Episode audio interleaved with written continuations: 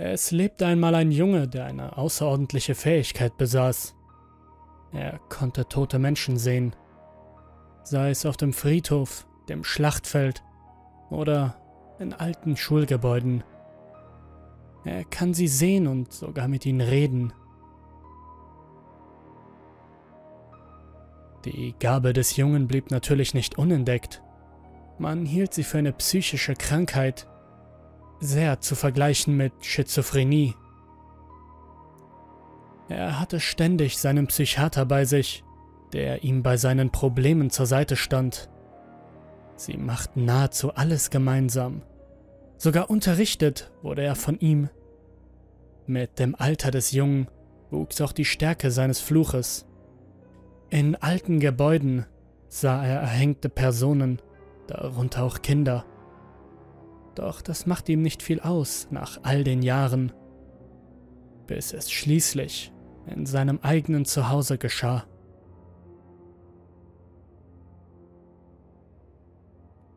Bevor er mit seiner Mutter in die Wohnung gezogen war, lebte eine Familie dort. Die Mutter und ihre Kinder, die dort gelebt hatten, wurden grausam ermordet.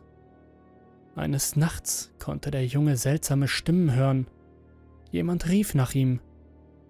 Eines der Kinder versteckte sich in der Küche unter dem Tisch und kauerte sich angsterfüllt zusammen. Er ging zu dem Kind und fragte es, was es hier machte. Das Kind antwortete mit geisterhafter Stimme, dass es Angst hätte.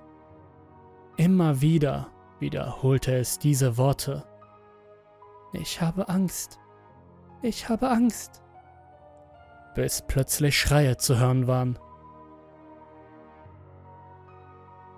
Die Mutter des Kindes und auch sein Bruder wurden grausam im Flur ermordet. Der Mörder entdeckte nun den Jungen und das Kind unter dem Tisch.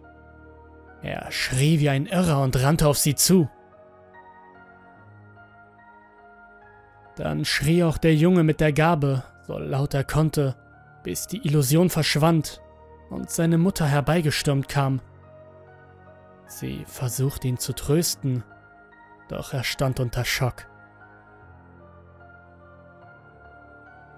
Was er eben sah, ging über alles hinaus, was er bisher gesehen hatte.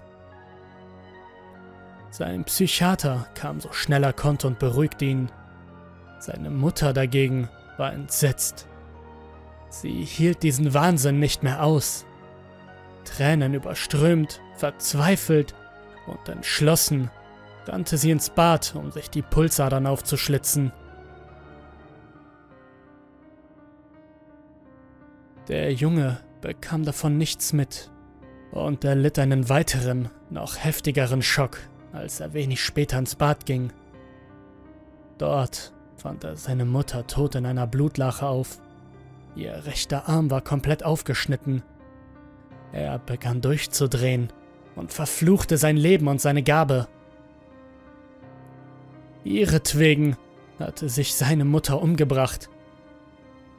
Seine einzige elterliche Bezugsperson existierte nun nicht mehr. Er hatte nur noch den Psychiater, und das sollte so für den Rest seines Lebens bleiben. Nach dem Tod seiner Mutter wurde der Junge in eine spezielle Klinik für psychisch kranke Kinder gebracht. Sein Fluch sollte niemals enden. Er konnte noch immer die unter Todesschreien gefolterten Kinder in dieser Klinik hören, an deren Stelle einst ein Waisenhaus stand. Er betete dafür, dass jemand käme und ihn hier rausholte.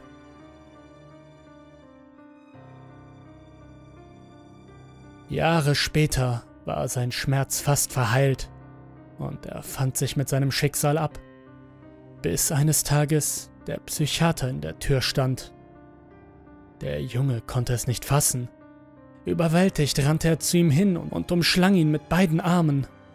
Von der Wange des schluchzenden Jungen kullerte eine einzige Träne. Der Psychiater versprach ihm, ihn mitzunehmen und dass jetzt alles gut werden würde.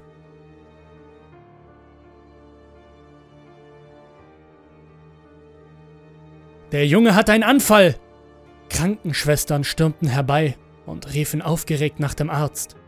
Der Junge wehrte sich, umherschlagend und tretend, doch er nahm nicht mehr richtig wahr, wie er ins Bett gezerrt wurde.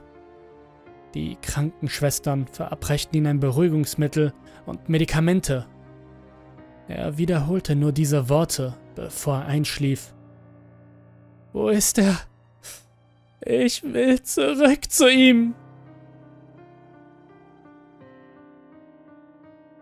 Darauf antwortete die Krankenschwester nur, da war niemand, Junge. Du hattest einen schizophrenen Anfall. Seine Gegenwart verschwamm vor ihm.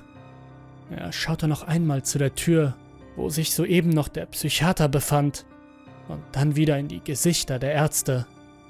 Er starrte schockiert auf das Pulsmessgerät und eilte hektisch umher. Dann schlossen sich seine Lider.